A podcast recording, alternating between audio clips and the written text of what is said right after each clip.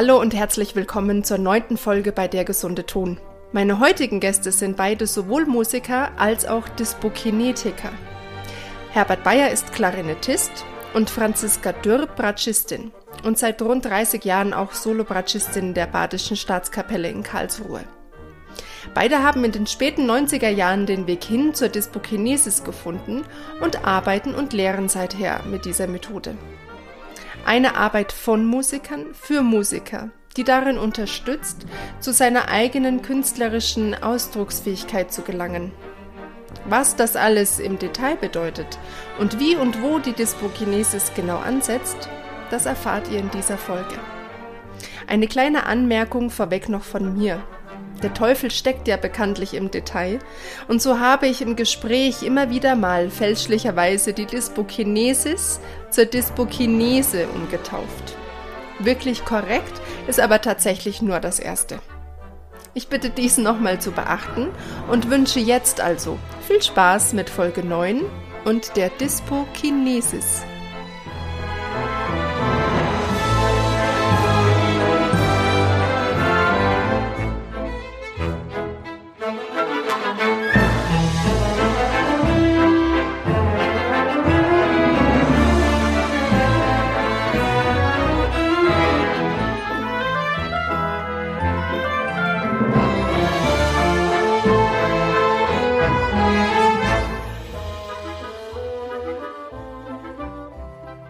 Und herzlich willkommen zu meiner neuen Folge meines Podcasts, diesmal mit dem Thema Dyspokinesis. Für diese Folge habe ich mir Franziska Dürr und Herbert Bayer eingeladen. Hallo, vielen Dank für Hallo, die Einladung. Grüß dich. Dankeschön, ja. Sehr schön, dass ihr da seid. Ich freue mich. Ich habe mit euch nämlich eine ganz tolle Mischung, denn Franziska ist Bratschistin und Herbert, du bist Klarinettist, also eine Streicherin und einen Bläser. Es ist für alle was dabei diesmal. Ähm, ich bin relativ unbewandelt mit der Dyspokinesis. Ich hatte bis vor kurzem tatsächlich, muss ich ehrlich sagen, noch gar keine Ahnung, dass es Dyspokinesis überhaupt gibt. Und für mich ist es auch totales Neuland. Also bitte nicht wundern, wenn ich vielleicht auch ab und zu mal ein bisschen ähm, komische Fragen stelle. Ich habe aber gemerkt, es sind schon jetzt total viele Parallelen zu manchen Techniken da, die ich schon kenne. Äh, darüber werden wir vielleicht auch später nochmal sprechen. Und ich würde jetzt gerne gleich reinhüpfen und einfach mal fragen, was ist denn eigentlich die Dyspokinese? Dyspokinesis ist eine ganzheitliche Haltungs- und Bewegungsschulung, die den eigenen Körper an von Natur aus angelegte Wege zu natürlichen und gesunden Bewegungen erinnert. Mit anderen Worten, es geht darum, die Ursprünglichkeit wiederzufinden, die jedem Menschen von Kindesbeinen an mitgegeben ist. Das heißt, wir versuchen dieses ursprüngliche Wissen, das unbewusst noch vorhanden ist, durch die Dyspokinesis wieder zu entdecken und verfügbar zu machen. Ich zitiere gerne Pablo Picasso, der sagte, als Kind ist jeder ein Künstler. Die Schwierigkeit liegt darin, als Erwachsener ein Künstler zu bleiben. Aber zurück zur Dyspokinesis im wörtlichen Sinne. Was bedeutet das Wort eigentlich? Dyspokinesis ist eine Wortschöpfung aus zum einen disponere, ursprünglich aus dem Lateinischen, was heißt wie ordnen, geordnet aufstellen. Im Niederländischen, das ist interessant für uns, weil der Begründer der Dyspokinesis aus den Niederlanden stammt, von Desponeren, wörtlich übersetzt, verfügen über. Also disponieren, frei verfügen über etwas. Zum anderen Kinesis, kommt aus dem Griechischen und bedeutet Bewegung. Also in der Zusammensetzung dieser beiden Wortteile bedeutet dies Verfügen über Bewegung, also für uns das freie Verfügen über unsere eigene Haltung und Bewegung. Aus einem guten Körpergefühl und der sich daraus ergebenden Harmonie mit sich selbst entsteht das, was wir gute Disposition nennen. Gute Disposition ist das Gefühl, alles im Rahmen meiner Möglichkeiten ungehindert tun zu können. Im Gegenzug hat jeder sicher schon einmal das Wort indisponiert gehört, was bedeutet, dass man an einem Tag oder in einem Moment einfach nicht so kann, wie man eigentlich könnte, möchte oder sich vorgestellt hat. Dispokinesis wurde speziell für Musiker und auch Bühnenkünstler, also auch Schauspieler, Tänzer entwickelt, Sie verhilft ihnen, ihre uneingeschränkte Ausdrucksfähigkeit und instrumentaltechnische Fertigkeiten zu erhalten und auch weiterzuentwickeln.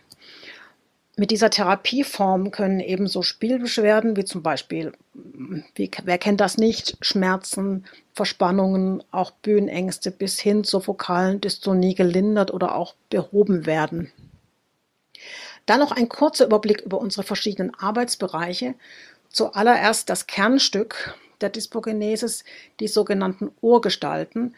Das sind ganz einfache Übungen vom Liegen bis zum Stehen. Dazu später mehr im Detail. Dann folgt die Arbeit im Instrument, zum Beispiel feinmotorische Übungen oder auch die Übertragung der Ohrgestalten ans Instrument. Und als dritter Punkt die Ergonomie, das heißt Instrumentalergonomie, wie beispielsweise Daumenstützen für Klarinette oder Oboe, Schulterstützen, Kinnhalter für Geiger, Bratscher, Gurte für zum Beispiel Fagottisten, Keil, Keilkissen wie unser Dispo-Kissen, aber darauf werden wir im Detail auch später was dazu sagen. Schließlich noch kurz zur Entstehung der Dyspogenesis. Sie entstand um das Jahr 1950 durch Gerrit Onne van de Glashorst. Er stammte aus den Niederlanden und war zunächst Pianist. Leider musste er aufgrund eines Unfalls sein Musikstudium und damit seine Pianistenkarriere frühzeitig abbrechen. Später ließ er sich dann zum Physiotherapeuten ausbilden und arbeitete zunächst in den Niederlanden und später bis zu seinem Tod in Deutschland. Interessanterweise beschäftigte sich schon sein Vater mit dieser Thematik. Er entwickelte mit Dr. Karl Schröter zusammen die Dispositionslehre. Die Dyspokinesis hat schon vielen Musikern dazu verholfen, ihre Beschwerden zu überwinden oder in besonders extremen Fällen wieder zurück in den Beruf zu finden. Also jetzt habe ich total viele Begriffe gehört und ähm, für mich kommt jetzt erstmal raus, dass Dyspokinese auf jeden Fall eine Körperarbeit ist. Das habe ich richtig verstanden. Eine reine Körperarbeit oder geht es auch auf andere Ebenen unseres Seins ein? Ja, natürlich geht es auch auf andere Ebenen ein. Und zwar unterscheidet sich eigentlich die Dyspokinesis von anderen Körperarbeiten dahingehend, dass sie immer den emotionalen Aspekt einer Haltung und Bewegung mit einbezieht. Van de war Pianist von Haus aus und hat mal gesagt, spielte ich ein Stück und es gelang ungehemmt nach meiner inneren Vorstellung war ich disponiert. Das heißt, ihn hat eigentlich, als er sich mit der Dyspokinesis äh, näher auseinandergesetzt hat, äh, nachdem er äh, nicht mehr ähm, seinen Musikerberuf aufgrund eines äh, äh, Unfalls ausüben konnte. Er hat bei einem Unfall zwei Fingerspitzen verloren, er war von Hause aus äh, Pianist, hat er sich dann intensiv dem Thema Disposition gewidmet. Das heißt, was ist eigentlich ein gutes Gefühl? Also das heißt, wie organisiere ich in meinem Körper ein gutes Gefühl? Das muss sich ja irgendwo widerspiegeln in Haltung und Bewegung. Und ähm, das bedeutet, ähm, er hat sich mit dieser Frage insofern auseinandergesetzt, als dass man immer sagt, dass, dass wir Dyspokineter sagen, Haltung ist immer gleichzeitig auch Ausdruck. Ja, also eine Haltung ist immer dynamisch und auch gleichzusetzen mit Verhalten. Das heißt, daraus ergibt sich dann die Frage, welche Haltung ich in Bezug zu einer Person, zu mir selber oder zu einer Sache, zu meinem Instrument einnehme. Und die Frage daraus ergibt sich dann, äh, dass ich mich dann fragen kann, ähm, wie fühlt sich das eigentlich an, was ich gerade tue? Also wie drückt sich meine innere Einstellung in Verhalten ähm, und damit auch in Haltung aus? Und eine Haltung äh, umfasst ja immer körperliche, mentale und auch emotionale Aspekte. Das heißt, es geht über den rein funktionellen anatomischen Bereich, wie ihn viele gute Körperarbeiten machen, einfach darüber hinaus. Und das ist für uns als als darstellende Künstler, als Künstler, die auf der Bühne sehen, ja un, äh, unglaublich wichtig, weil wir wollen ja Emotionen über unser Instrument ausdrücken. Und ähm, über meine Haltung und somit über mein Verhalten drücke ich mich ja meinem Gegenüber aus, sodass dieser dann auch wiederum einen Eindruck von mir bekommt. Und meine Haltung wird dann in ihrer Qualität somit auch für andere erfahrbar. Das bedeutet, dass meine Haltung eigentlich immer einen Bezug hat zu etwas. Also weiche ich zurück, Habe ich keinen Bock auf die Situation, drücke ich das in der Haltung zum Beispiel aus. Ne? Mhm. Oder mhm. ziehe ich mich zusammen? Komme ich meinem Ziel entgegen oder lasse ich mich nach unten los? Ne? Und ähm, das heißt, die Haltung, die ich im Alltag habe, ähm, die hab, die sind zum Teil bewusst, zum Teil mehr oder weniger auch unbewusst und die nehme ich an die, ans Instrument mit. Hm. Ja, und das äh, und eine Haltung hat für uns die Spokinete eigentlich immer ein Ziel. Also ähm, wenn die, äh, je nachdem, wo ich mein Ziel habe, verändert sich natürlich auch mein Körpergefühl. Ja, also mir fällt es jetzt leichter, mich zum Beispiel zu, zu konzentrieren, wenn ich mich euch auch gegenüber ähm, dem Bildschirm zuwende. Und andersrum gesagt, ähm, spielt es natürlich dann auch mit dem Instrument eine Rolle. Also wie wende ich mich der Querflöte zu? Oder fokussiere ich als Bläser den Widerstand am Mundstück oder habe ich ein Ziel, dass der Ton nach da vorne geht? Das macht motorisch was anderes. Aber ähm, der, wo, äh, wo wir angreifen, das ist eigentlich die emotionale Qualität dessen, was ich ausdrücken will. So, ja. Sitze ich hinter dem Klavier oder am Klavier? Kommt die Geige zu mir oder gehe ich mit dem Instrument in Kontakt? Ja, und natürlich ist die Basis eben die, schon die funktionelle Anatomie. Das bedeutet, ähm, in der dyspokinetischen Praxis wird das Zusammenspiel von Muskeln und Muskelgruppen in funktionell sinnvollen Haltungs- und Bewegungsformen geübt, so wie sie andere Körperarbeiten auch machen. Mhm. Spiraldynamik zum Beispiel, mhm. ja, oder jede funktionelle ähm, äh, Arbeit. Und im Grunde geht es bei unserer Arbeit ja auch immer um den Umgang mit Gewicht und Widerstand. Also wenn ich stehe, leiste ich Widerstand gegen die Schwerkraft. Wenn ich das Gewicht eines Instrumentes nehme, ja, muss ich auch mit dem Widerstand des Instruments umgehen oder mit dem Blaswiderstand, wenn ich hier am Mund fokussiere als Bläser. Ähm, und ähm, wenn wir den Umgang mit Widerständen üben oder auch an der Bewegungsinitiative, also an der Feinmotorik arbeiten, nehmen wir eigentlich immer Einfluss auch auf die Qualität der Muskelaktivität innerhalb unserer Muskelketten. Also die Art und Weise und das Wie des individuellen Selbstgebrauchs rückt damit in den Fokus. Da, dabei wird, das habe ich ja vorhin schon gesagt, sowohl der emotionale Aspekt von Haltung und Bewegung als auch der sensomotorische Aspekt über das Hinfühlen einbezogen.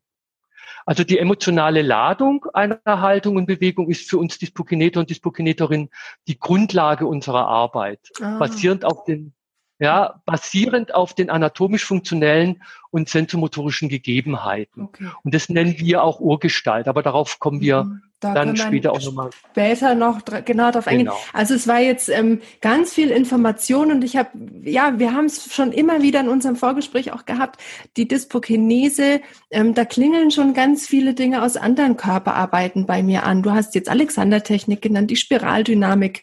Ähm, und es ist auch eben bei der Dyspokinese auch ganz viel äh, mit diesem Unterbewusstsein. Wie, wie, wie äußere ich mich unbewusst? Was macht mein Körper für Ausdrücke?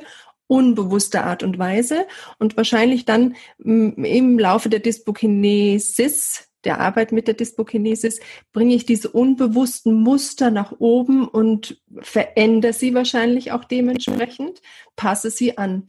Jetzt wäre meine Frage erstmal, ähm, vielleicht fangen wir auch gerne so an, das würde mich auch total interessieren, wie denn jeder von euch beiden auf unterschiedliche mhm. Art und Weise äh, zur Dyspokinesis gekommen ist. Vielleicht, Franziska, magst du erstmal kurz erzählen aus Sicht einer Streicherin? Ja, ich bin eigentlich zur Dyspokinesis gar nicht äh, gekommen, weil ich irgendwelche Probleme hatte. Das ist bei vielen anderen von meinen Kollegen so. Ich bin damals äh, auf die Dyspokinesis gekommen, weil aus meinem damaligen Bekanntenkreis ein Geiger sehr große Probleme mit seiner linken Hand hatte und ähm, wirklich von Arzt zu Arzt gepilgert ist, Physiotherapie ohne Ende. Und es hat einfach gar nichts mehr geholfen. Und dann hat er von der Dyspogenesis gehört, hat ähm, Kontakt mit Van der Glashorst aufgenommen und konnte dann wirklich nach einem halben bis dreiviertel Jahr konnte tatsächlich wieder seinen Beruf ausüben. Und es hat mich einfach unglaublich ja, interessiert. Mich hat es sowieso schon schon von Studium an interessiert, das Thema. Ich hatte in Wien unter anderem studiert und da gab es damals einen Lehrgang für Atem, Stimm- und Bewegungserziehung mit einer Pianistin, ähm, Hilde Langer-Röhl. Das hat mich schon einfach interessiert, obwohl ich jetzt nicht direkt Probleme hatte. Aber irgendwie hatte ich wohl doch das Bedürfnis, auch aufgrund unserer sehr, sagen wir mal, unphysiologischen Spielhaltung da was mhm. zu tun, weil es ja auch mal ein Thema mit Ergonomie ist, was auch ein großer Teil übrigens Teilbereich der Dyspogenesis ist die Ergonomie. Und ist bei uns Streichern, oberer Streicher mal mit Stütze und irgendwie, es, es, es passt oft nicht. Und damals gab es eben auch im ergonomischen Bereich eben kaum äh, oder nur wenige Sachen. Das, da ist natürlich die Entwicklung wirklich sehr weit fortgeschritten bis heute. Das ist ganz toll. Ja, und es hat mich immer schon interessiert. Und daraufhin damals ähm, habe ich dann äh, auch Kontakt mit einer Dispokineterin aufgenommen und auch selber Urgestaltenunterricht genommen. Das ist ja auch dieser andere Bereich von uns, was Herbert auch gerade schon erwähnte. Und habe mich dann entschlossen, die Ausbildung zu machen. Die Dyspokinesis-Ausbildung. Mhm. Und bin seitdem eigentlich ähm, immer wieder unterwegs äh, und habe Schüler. Und aber vor allem für mich als als Lehrerin hat es auch einen großen äh, ja, Nutzen gehabt oder Einfluss, weil ich irgendwie mit der Zeit auch ganz anders unterrichtet habe und ähm, auch zum Beispiel feinmotorisch mit meinen Schülern ganz anders umgehen konnte. Man hat ja gewisse Methodik, die man lernt und das ist jetzt für einen ganz gut. Ähm, aber man lernt auch zu gucken, ja, wie wie tickt der Schüler, wie, ist, wie, sind die, wie, wie sind die physiologischen Begebenheiten. Der Fingersatz passt vielleicht überhaupt nicht zu dem. Früher war es immer so vom Lehrer, du machst den Fingersatz, mhm. den ich auch mache. Ich habe halt mhm. gute Erfahrungen gemacht, sowas. Also das hat schon mein ganze, meine ganze Arbeit auch verändert. Auch im pädagogischen Sinne, aber auch ähm, im Orchester, weil ich ja im Opernorchester in Karlsruhe spiele und mhm das natürlich im Lauf der ja schon mittlerweile Jahrzehnte schon auch ein recht anstrengender Job ist und man lernt da einfach besser mit umzugehen mit diesen mit dieser ähm, wie soll man sagen mit, der, mit dieser Belastung. Ja, ja. Du hast gerade den Begriff äh, von den von der Ergonomie mit reingebracht. Ist es tatsächlich so, dass wir der Dyspokinesis all unsere ergonomischen Hilfsmittel zu verdanken haben in unserer Musikerwelt? Oder ist es nur ein Teilbereich? Ich würde sagen, es ist ein, es ist ein Teilbereich. Äh, die ähm, ergonomischen Hilfen, das kommt darauf an, jetzt auch für welches Instrument, mhm. wurden zum Teil auch von Dispokinetern entwickelt, aber nur ein Teilbereich. Ich meine, Stützenkinnhalter gab es schon immer. Also okay. jetzt ähm, wurde auch Kinnhalter gibt schon seit dem 19. Jahrhundert. Also, aber trotzdem, es ist sehr viele, sehr gute ergonomische Hilfsmittel, zum Beispiel Kleinette, kann gleich der Herbert sicher nochmal was dazu sagen, ähm, von, von Dispokinetern weiterentwickelt worden. Oder wir haben auch unser Dispo-Kissen oder auch Dispo-Cushion genannt. Das hat Van de Glaashorst entwickelt. Das ist jetzt nicht so ein Keilkissen im herkömmlichen Sinne. Es sieht, sagen wir, von der Form ähnlich aus, aber ist etwas fester, hat den Winkel von sechs Grad und drückt sich auch nicht so zusammen. Deswegen ist es auch sehr haltbarer, denn die Keilkissen drücken sich, die normalen aus dem Sanitätsgeschäft, einfach sehr schnell zusammen. Also da ist einfach der Widerstand nicht da. Und mit diesem Keilkissen können wir eben auch mit der Sitzhaltung arbeiten, dann vielleicht sowieso im Orchester damit spielt. Also das, das ist zum Beispiel so ein klassisches ergonomisches Hilfsmittel mhm. von Van de Glashorst. Mhm. Ähm, was mich noch ähm, interessiert hätte, weil du vorhin auf die Spielweise bei dir selber auch eingegangen bist, war es denn eine große waren da viele Umstellungen für dich oder viele Neuerkenntnisse, als die Dyspokinesis dann in dein Musikerleben kam? Weil du vorhin auch schon sagtest, die Fingersätze sind vielleicht nicht die richtigen für die Schüler. Hast du denn an dir selber dann auch total viel Neues entdeckt Na, und verändert? Natürlich. Ich hatte, wo ich tatsächlich mal ein bisschen rumprobiert habe, als ich von der Geige auf die Bratsche umgestiegen bin. Also ich habe Geige studiert in, unter anderem eben in Wien und bin dann auf die Bratsche umgestiegen. Und damals hat mein Lehrer gesagt, ja, also mit Stütze, das machst du alleine, das, äh, das, das hat auch damals irgendwie niemand interessiert. Mhm, ja. Und als ich dann auf die Bratsche umgestiegen bin, dann habe ich tatsächlich ohne Stütze gespielt, weil mir einfach das zu viel war. Und die Stütze ist immer runtergeflogen und habe meine ersten Jahre in Karlsruhe an der Oper tatsächlich ohne Stütze gespielt. Und das ist, äh, ja, ich habe mich nicht wohl gefühlt und durch die Dyspokinesis habe ich wirklich auch, sagen wir mal, so eine Anleitung bekommen, ähm, wie ich besser mit Stützen umgehen kann und habe einfach dann eine gute Einstellung gefunden. Das bleibt natürlich im Laufe des Lebens nie, nie, nie gleich. Der Körper verändert sich und man hat auch natürlich auch kriegt das Know-how auch mit ähm, zu gucken, ah ja, was, was kann ich ausprobieren und dann kommt, dann kommen natürlich auch neue Sachen auf den Markt. Aber abgesehen davon habe ich eben auch für mich, für die für meine Haltung, Sitzhaltung, Körperhaltung und auch fürs Ausdrucksvermögen schon sehr viel dazugelernt. Ja. Also das hat, hat für mich persönlich, auch für mein Spiel, dass es auch leichter geht, dass ich auch achtsamer werde mit mir, weil tatsächlich äh, 30 Jahre Oper ist schon auch sehr anstrengend, dass man damit lernt umzugehen. Die Probleme sind jetzt, es ist nicht so, dass die Probleme ausbleiben, überhaupt nicht, leider. Aber man lernt damit umzugehen und auch achtsam zu sein, sagen so, hier ist eine Warnlampe an, da muss ich da, daran arbeiten. Das ja, sind so die schön. Erfahrungen, die ich gemacht habe. Mhm, also total schön den Erfahrungsbericht auch für ähm, alteingesessene Orchestermusiker, die vielleicht merken, es zehrt doch schon langsam an den Kräften und dass es da wirklich ähm, Hilfe zur Selbsthilfe auch gibt in dieser Technik. Gut, bin, vielen Dank für die eingehende Antwort, auch die persönliche. ähm, Herbert, wie ist es bei dir mit der Klarinette? Äh, hast du da ähnliche ähm, Erfahrungen gemacht? Ja, also zuerst möchte ich noch was zu, zu dem Sitzkeil oder zu diesen ergonomischen Hilfen sagen. Ja, gern. Ähm, oder äh, beziehungsweise ergänzen. Also der Sitzkeil ähm, hat einen Winkel von sechs Grad, wie die Franziska auch schon gesagt hat. Und es hat damit zu tun, dass Van der Glasos davon ausgeht, dass dieser Winkel dem, der Beckenstellung, wenn man steht, also wenn man anatomisch in funktional gut steht, am nahesten kommt. Und ähm, wir haben so einen Leitsatz, das heißt, ähm, so sitzen, als ob man stehen würde.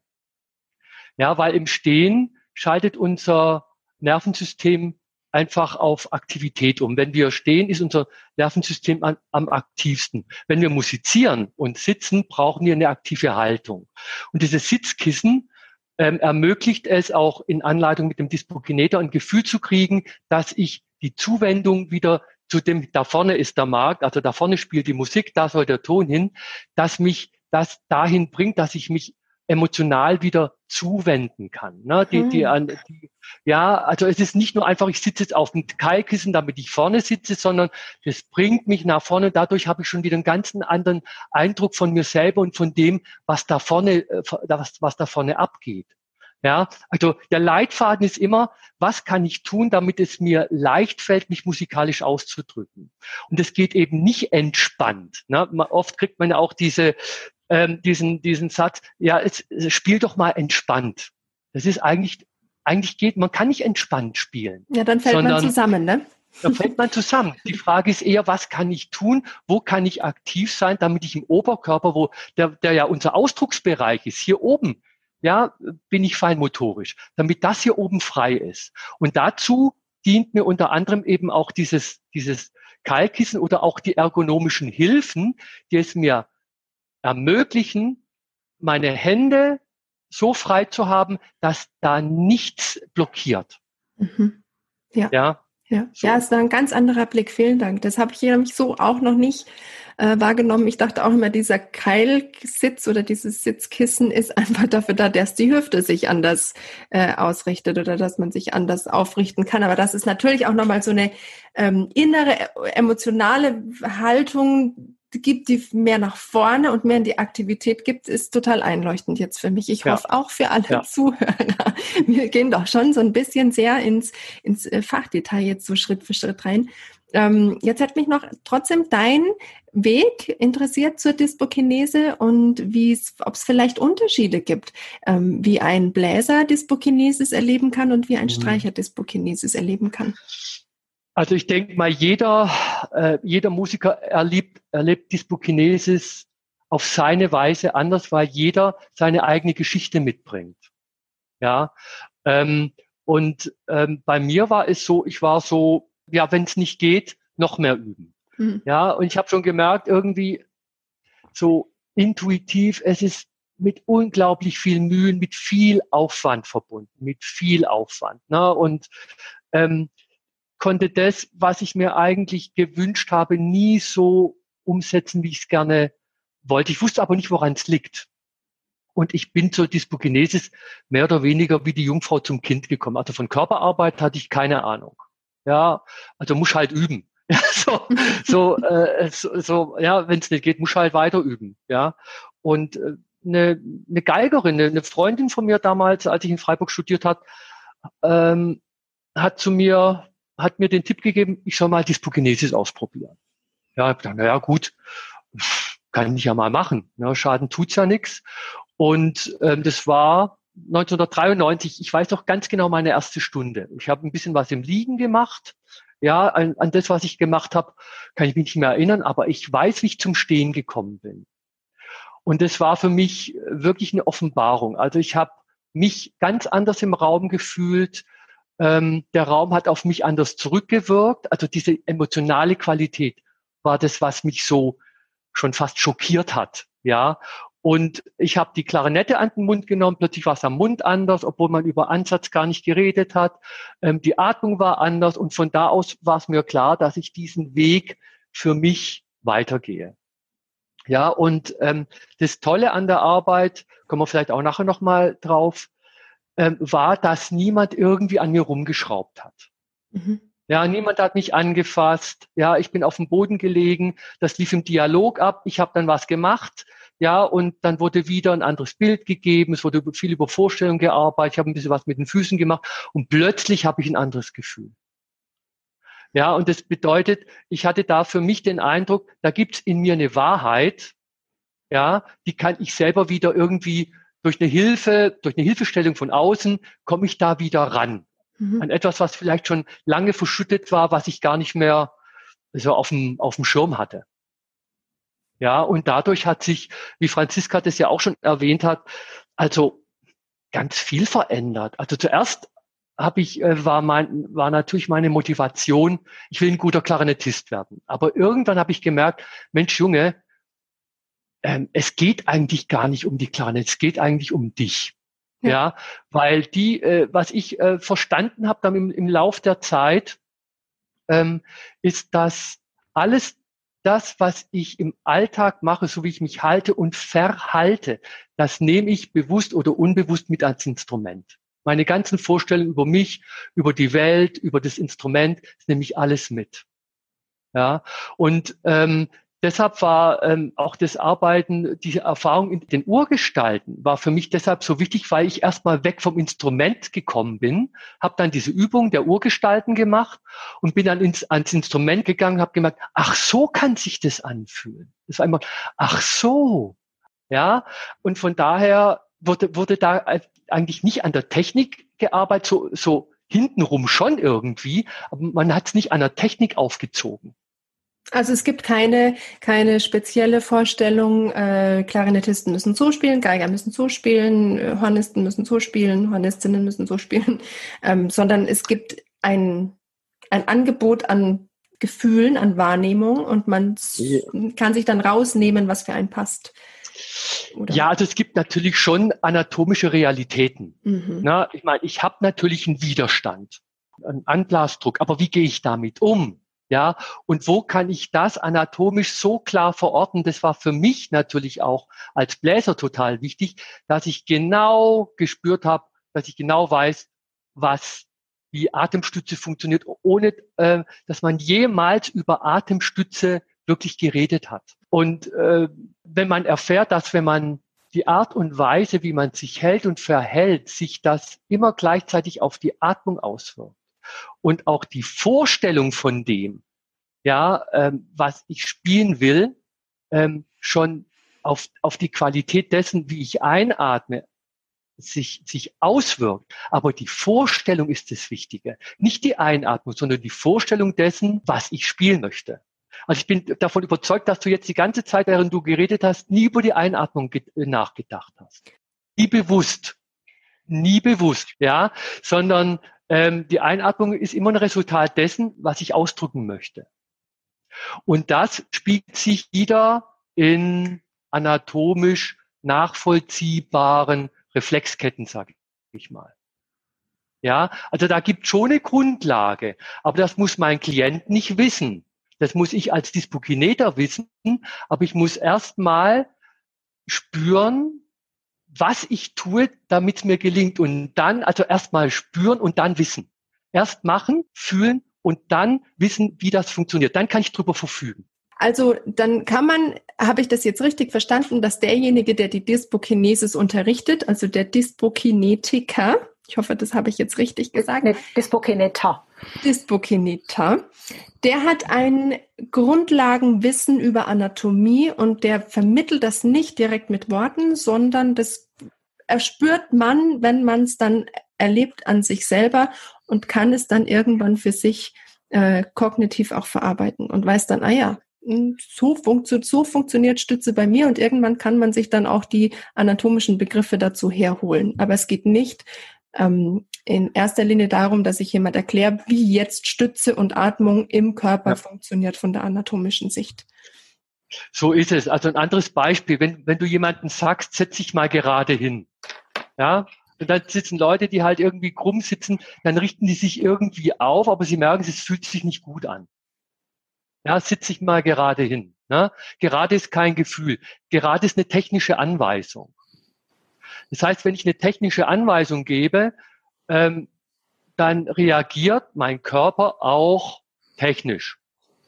Ja, also ähm, ganz ganz kleines Beispiel. Wenn du mal deine eine Hand einfach einfach so auf den ähm, auf den Oberschenkel legst, ja, oder auf den Tisch ist egal. Ja, machen wir so ein ganz kleines Spielchen. Ne? Jetzt sage ich dir, also die Hand liegt einfach so auf dem Oberschenkel. Ne? Jetzt sage ich dir, heb mal den Mittelfinger. Ja, vielleicht nur fünf Millimeter. Heb mal den Mittelfinger. Mhm. Genau. Ja, okay, jetzt machst du das irgendwie. Ne? Jetzt gebe ich dir mal ein anderes Bild. Stell dir vor, du hast unter deiner Fingerkuppe so einen kleinen Brotkrümel. Ja, und du nimmst den Brotkrümel auf. Das ist ein Unterschied. Ja, klar. Ich, ich versuche ja. den erstmal so ein bisschen ja, anzu, anzusaugen oder ich weiß gar nicht. Genau, ne? also die, das heißt, die Bewegungsqualität ähm, verändert sich über diese Vorstellung. Mhm. Das eine ist Fingerheben, das andere ist dann mit Bildern arbeiten. Also wir sagen auch, Gefühle sind die oder Bilder sind die Schmiere der Bewegung. Da, daraus ergibt sich die Qualität. Daraus ergibt sich ja natürlich auch eine emotionale Qualität. Ich sehe ja dann auch, ob jetzt jemand ein künstliches Lächeln aufsetzt oder ob das Lächeln von innen kommt. Ja, deshalb ist, äh, deshalb verstehen wir Dyspokinesis auch nicht als Methode. Also wie willst du eine emotionale Qualität mit einer Methode erklären? Ja, oder ein Ausdruck. Das ist also jenseits von Methode oder Nicht-Methode. Natürlich haben wir eine Vorgehensweise. Ne? Wir haben erkannt, dass Ausdruck immer eine Qualität hat, ja, basierend auf einer anatomischen, funktionellen Grundlage. Aber wir bleiben eben nicht auf der anatomisch-funktionellen Grundlage, die wichtig ist, ja, sondern wir, wir verbinden das einfach mit dieser emotionalen Qualität, nämlich mit dem, ich möchte mich ausdrücken. Und irgendwann kann ich es vergessen, sondern bin nur noch beim Klarinette spielen. Ich bin nur noch bei dem, was ich tue, also bei dem, was man neudeutsch Flow nennt. Aha. Ja, also ich bin im Dialog. Ich bin im Dialog mit, mit mir, mit der Musik, mit dem Publikum. Ich bin in Kontakt. Es geht um die Kontakterfahrung, mhm. um die Qualität dessen, wie ich es tue. Mhm. Mhm. Okay. Ich würde jetzt gerne mal, weil wir jetzt schon so oft den Begriff von den Urgestalten hatten. Franziska, vielleicht magst du ein bisschen erklären, was sind denn eigentlich diese Urgestalten? Ja. Worum geht's da? Ja, sehr gerne. Also die Urgestalten von Haltung, Atmung und Bewegung, das sind die, Grundbausteine der Dyspokinesis. Also das sind ganz einfache Übungen eigentlich vom Liegen bis zum Stehen. Also das heißt vom Liegen, Krabbeln, Sitzen, Aufrichten bis hin zum Stehen und dann auch das Gehen. Das ist dann die motorische Urerfahrung des Menschen. Und ähm, vielleicht noch zum Hintergrund ähm, von auch van der Glashorst ähm, für ihn war ein Grundsatz, dass die Disposition dem Menschen als angeborenes Wissen von der ursprünglichen natürlichen Haltung und Bewegung seines Körpers mitgegeben ist. Oder jedes Kind bringt sein eigenes Körperwissen mit auf die Welt. Mhm. Ähm, das ist jetzt eigentlich ein bewusstes neue Erleben des Körper- und Bewegungsgefühls. Also das heißt, ein sensormotorischer Prozess wird hier in Gang gesetzt, wodurch Haltungs- und Spielreflexe bewusst gemacht werden und neu gestaltet werden. Mhm. Und Herbert hat es vorhin auch schon gesagt, und zwar versuchen wir das durch Entlockung bewusst zu machen. Also wir sagen jetzt nicht, mach dies, mach jenes. Das war das Beispiel mit dem Finger, hebt den Finger, sondern wir versuchen über Bilder, über Gefühle, über Assoziationen ein bestimmte, bestimmtes neues Gefühl, auch Leichtigkeit zu bekommen und das wieder zu entdecken. Mhm. Und deswegen ist auch das Feedback von dem Dispokinator so wichtig. Deswegen kann man nicht sagen, gut, ich mache die Urgestalten, guck mal, wie, wie gehen sie jetzt und mache das alleine zu Hause. Das wird nicht funktionieren.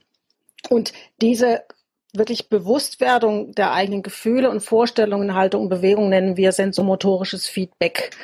Das ist ein ganz wichtiger Teil unserer Arbeit. Ein tiefes Körperbewusstsein hinsichtlich Haltung und Bewegung zu erwerben. Und ähm, das heißt, eine Urgestalt ist die ursprünglichste Bewegungsform, welche jedem Bewegungsablauf zugrunde liegt. Mhm. Jetzt Beispiel, erste Urgestalt, da liegen wir auf dem Boden mit aufgestellten Füßen und versuchen zum Beispiel, das ist so das Erste, was wir machen, einen Kontakt, einen bewussten Kontakt mit den Füßen herzustellen. Und hier sollen ähm, Stabilisierungsfunktionen in Gang gebracht werden. Das heißt also Körperspannung, Bodenkontakt mit differenzierten Bewegungs- und Atmungsformen. Und so ganz allgemein ist es natürlich schwierig, das jetzt alles zu erklären, ja. aber ähm, das Ziel ist im Prinzip diese Aufrichtung von Füßen an, über die Reflexe bis zum Becken, dass das gut funktioniert, damit wir oben, dass die Hände Arme frei werden. Weil oft ist es so, wenn wir nicht gut stabilisiert sind, dann halten wir oben fest und dann kommen die Probleme. Also so ganz, ganz einfach gesagt. Auch versuchen wir bei den Urgestalten zu vermitteln, richtig ist, was sich gut anfühlt. Das ist eigentlich das Ziel. Und dieser, dieser rote Pfad ist einfach, wie, wie gesagt, ganz wichtig für diese Abstimmung der Stabilisierungsfunktion. Und dann eben die Reihenfolge von dieser ersten Urgestalt dann kommen wir eben auch, ich glaube, das hatte ich vergessen zu sagen, Schneidersitz, Vierfüßlerstand auch, das soll irgendwie das Krabbeln auch mhm. ähm, nachzeichnen. Und diese ganze Reihe von Übungen kommt eigentlich aus der Entwicklung des Kindes, aber eigentlich auch aus der Evolutionsgeschichte. Ähm, diese Urgestalten folgen dann quasi einer Chronologie, also die, die, die ähm, von eins bis, wie viele gehen die? Also wir haben ungefähr ähm, 30 bis, sagen wir mal, 45 Übungen, die sind oft dann noch differenziert in Variationen, deswegen kann man jetzt nicht sagen, es sind jetzt 30 ja. oder 40, ähm, mhm. aber äh, das sind ganz einfache Übungen, die aber wünschenswert ist, das wirklich in der, dieser Reihenfolge zu machen, weil es eben auch wirklich diese Entwicklung nachzeichnen soll. Okay. Und diese, diese Urgestalten und diese ähm, guten Gefühle, die man dann auch ähm, erreichen kann, das kann man dann auch als Instrument übertragen da mhm. direkt ansetzen. Mhm. Also ich, ähm, man, man fängt quasi bei der ersten Urbestand an und geht die der Reihe nach durch und da, wo man merkt, da, da hakt's jetzt vielleicht irgendwie, ähm, da hat man dann einen Ansatz für sich. Oder habe ich das noch nicht richtig verstanden? Ja, ähm, nicht unbedingt immer zu gucken, wo es ist, wo hakt oder wo es schlecht. Wir sagen auch immer, es, es, es gibt kein richtig oder falsch. Sondern wir versuchen jetzt zum Beispiel mit der ersten Uhr gestellt, die, die Aufrichtung ähm, zu fühlen. Mhm. Manchmal ist sie da, manchmal ist sie nicht da. Und äh, später jetzt bei, zum Beispiel, wir haben auch eine, eine, eine Vier-Phasen-Übung oder Tulpe, das ist das für die feinmotorische ähm, Arbeit sehr wichtig. Da gucken wir, wie fühlt sich das an? Das kann schon sein, dass es mal hakt, aber das ist nicht der Punkt unbedingt. Ja, ja ich frage deswegen so, weil ähm, auch als wir uns vorher schon mal unterhalten hatten, da hat bei mir ganz viel aus der Evolutionspädagogik angeklingelt.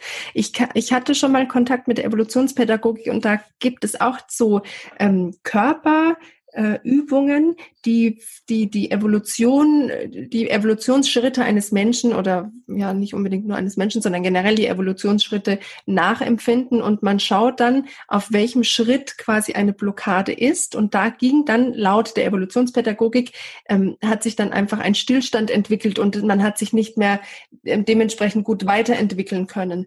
Also so ist es dann nicht ganz bei der bei der ähm, Dyspokinesis, dass man sagt, da ist dann quasi ein, ähm, hat sich ein kleiner, wie ein Fehler vielleicht in Anführungszeichen eingeschlichen? Das, das kann schon sein. Also es gibt zum Beispiel, ich habe auch von jemandem mal gehört, der durfte in seiner Kindheit äh, nicht krabbeln. Gab mhm. ja so Zeiten, das ist schon mhm. Gott sei Dank schon sehr lang her. Und diese, dieser Entwicklungsschritt wurde übersprungen und es gab große Probleme. Das meinte ich. Ja, genau, und das, das ist ja auch für das ja. Hirn, da fehlt ja eigentlich dann auch im, im, im Hirn total viel Vernetzung. Wie funktioniert Krabbeln und wie komme ich aus diesem Krabbeln zum nächsten Schritt? Mhm. Und, ja. und da geht es wahrscheinlich auch bei der Dysbokinesis ein Stück weit darum, dass diese Vernetzungen dann auch wieder hergestellt werden können. Ja, also wenn ich da einhaken darf ja, oder ergänzen darf, ähm, genau, es geht einfach darum, auch ähm, eine Nachreifung zu ermöglichen, also mhm. Schritte eventuell orientieren, die in der Kindheit einfach nicht passiert sind. Ja, mhm. ähm, noch ein Wort zu den Urgestalten. Also das, äh, das Wort Urgestalten ist ja ein Neologismus. Das Ur bedeutet, wir springen quasi auf eine, auf eine reduzierte Urform zurück. Mhm. Ja, auf, in der Urform manifestiert sich auch eine Emotion. Mhm. Ähm, und äh, Gestalt meint, es geht immer um ein ganzheitliches Muster. Also es geht dann, äh, wenn wir jetzt, äh, um nochmal auf die erste Urgestalt zum Beispiel zurückzukommen, wo wir anfangen mit den Füßen ähm, Kontakt zum Boden aufzubauen. Na?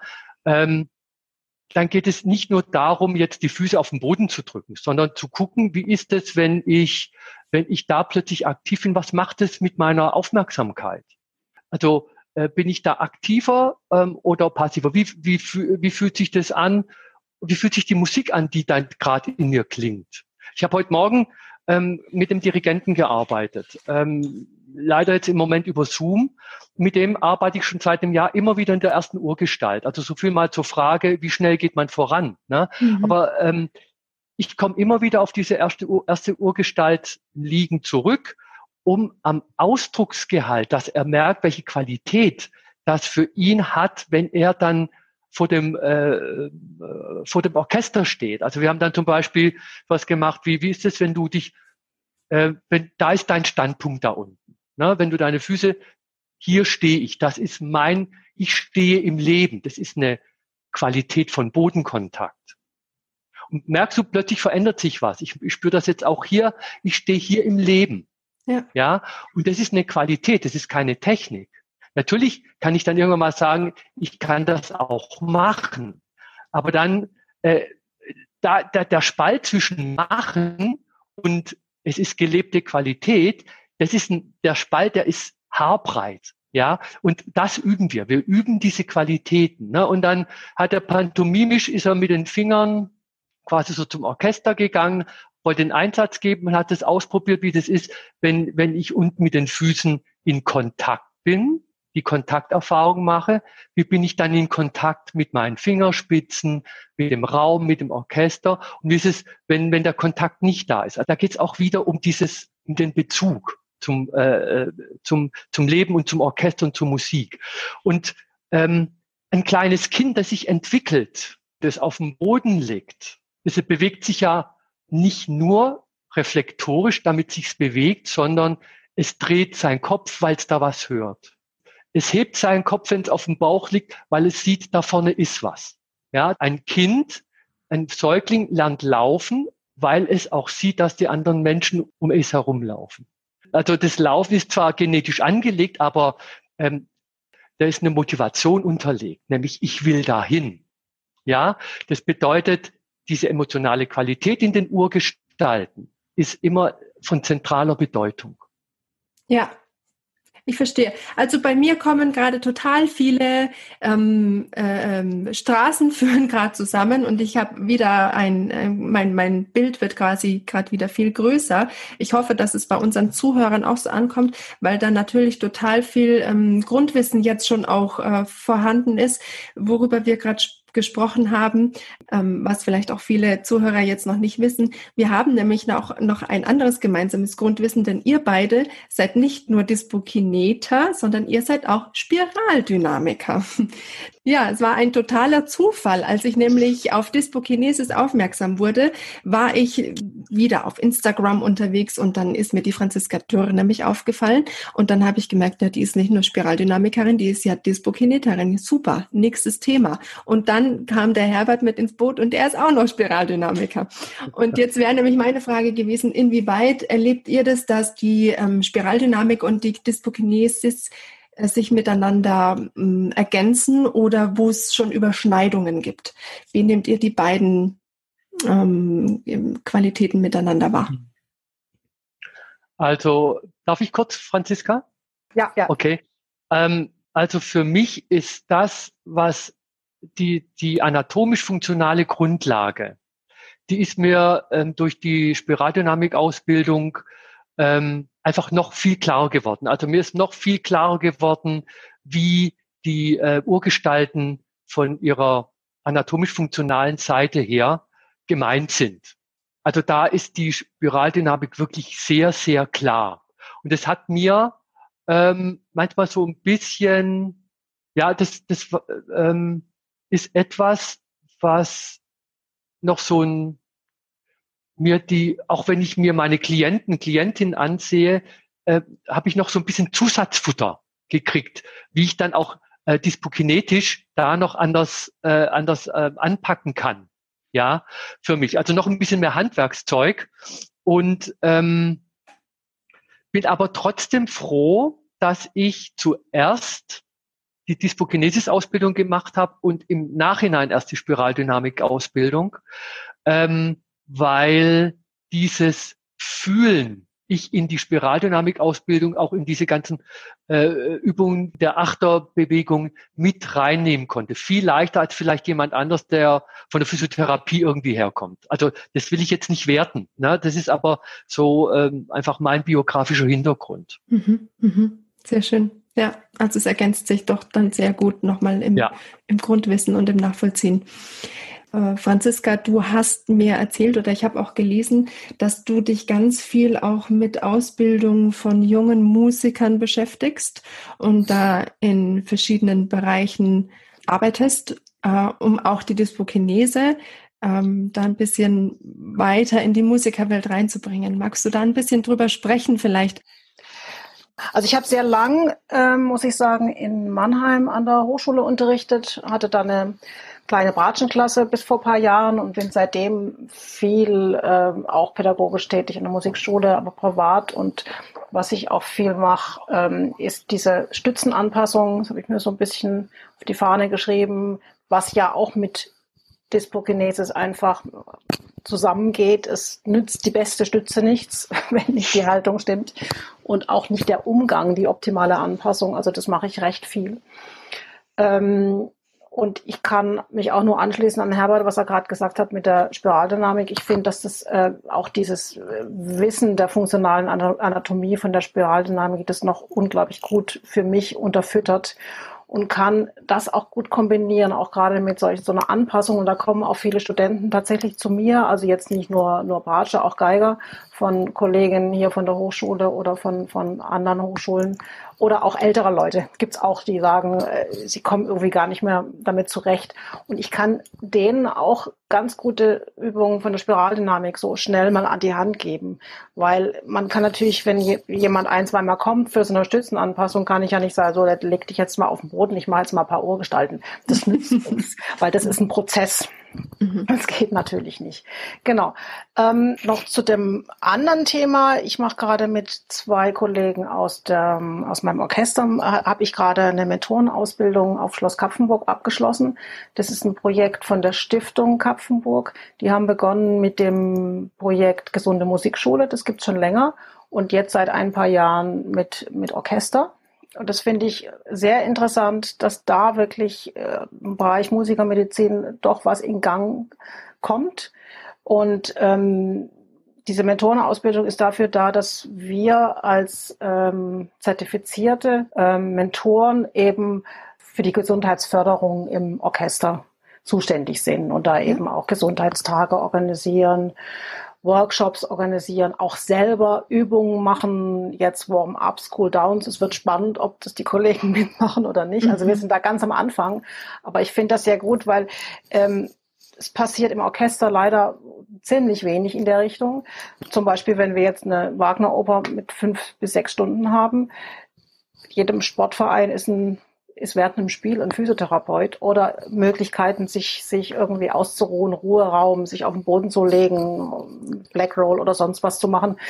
Das gibt's gar nicht leider bei uns. Das ist ja. einfach nicht üblich. Und, aber trotzdem, das kommt jetzt wirklich schön in Gang und fand es auch sehr angenehm, die Ausbildung und finde überhaupt ganz allgemein, ähm, dass natürlich in der Musikermedizin auch über die DGFMM, die Deutsche Gesellschaft für Musikermedizin, da auch einiges ähm, passiert ist in den letzten 20 Jahren, 20, 30 Jahren. Allerdings finde ich es immer noch zu wenig, was an Hochschulen äh, angeboten wird. Es gibt diese Institute, die, die ähm, musikmedizinische Institute wie Freiburg, Dresden, Hannover, Professor Altmüller. Ja. Aber es gibt immer noch Hochschulen, wo wirklich wenig Alexandertechnik Feldenkreis, wunderbar, aber das sind oft Kontingente, die sind gleich voll. Die, die Leute kommen nicht, nicht, nicht rein und deswegen habe ich oft auch Anfragen, weil sie einfach Probleme haben.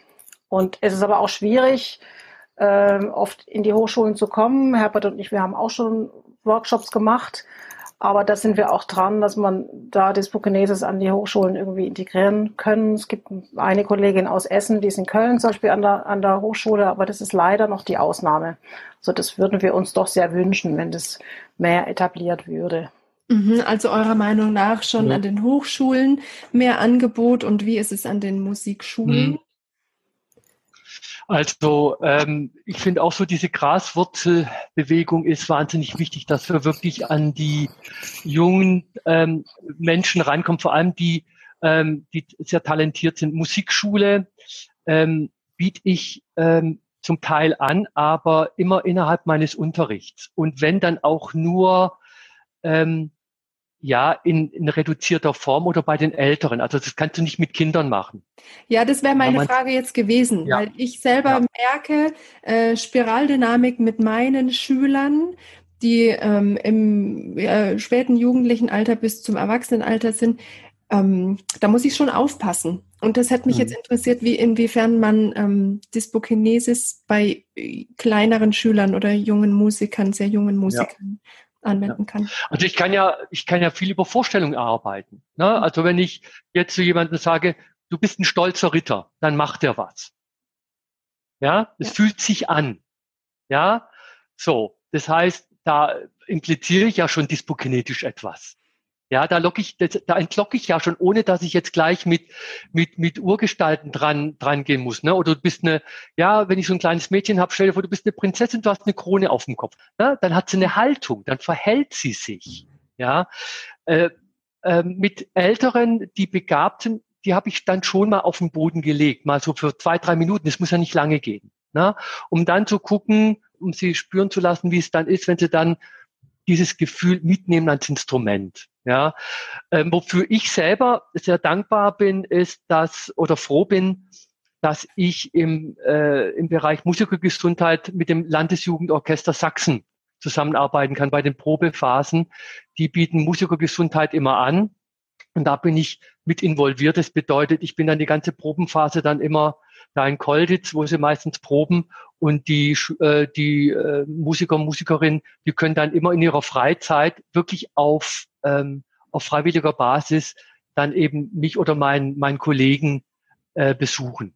Und es wird auch immer wirklich sehr rege angenommen. Also ich habe da schon Phasen erlebt habe, bin ich abends um zwölf, habe ich dann noch irgendwas gemacht nach der letzten Probe. Da kam dann noch einer mit dem Kontrabass und habe dann zwischen zwischen elf und halb zwölf oder zwölf dann mit, mit dem noch irgendwas am, am Kontrabass gemacht zum Beispiel. Mhm. Ja, also mhm.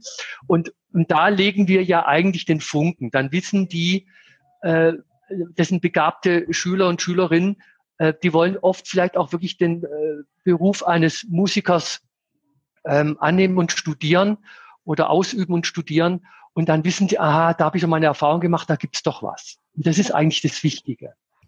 Ja, also man merkt, es ist total, äh, total die Nachfrage da, wenn denn dann der Kontakt zur Dyspokinesis gelegt ist oder ja geschaffen wird, ähm, weil es leider immer noch nicht die bekannteste ähm, Form ist, die der, der Körperarbeit für Musiker. Aber vielleicht wird es jetzt durch die Podcast-Folge ein bisschen populärer. Das hoffe ich doch sehr, sehr, sehr. Und ich bin auch total angefixt und glaube, werde vielleicht auch noch mit einem von euch beiden oder mit euch beiden gerne nochmal näheren Kontakt aufnehmen, weil ich die ähm, Dyspokinesis auch mal selber erfahren möchte und die so urgestalten. Jetzt ist natürlich meine altbekannte Frage, bleibt noch offen oder steht noch offen. Ähm, und die hätte ich gerne von euch beantwortet, vielleicht in kurzen Sätzen. Was ist eure Vorstellung von einem gesunden Musiker oder einem gesunden Menschen? Wer mag anfangen?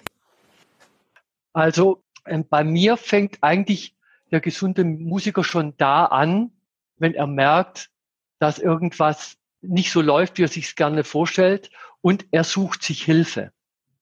Da beginnt für mich eigentlich schon Gesundheit. Mhm. Diesen ersten ja, Schritt zu gehen. Ja. Diesen ersten Schritt zu tun und das ist der erste, das ist der erste Schritt zur Gesundung.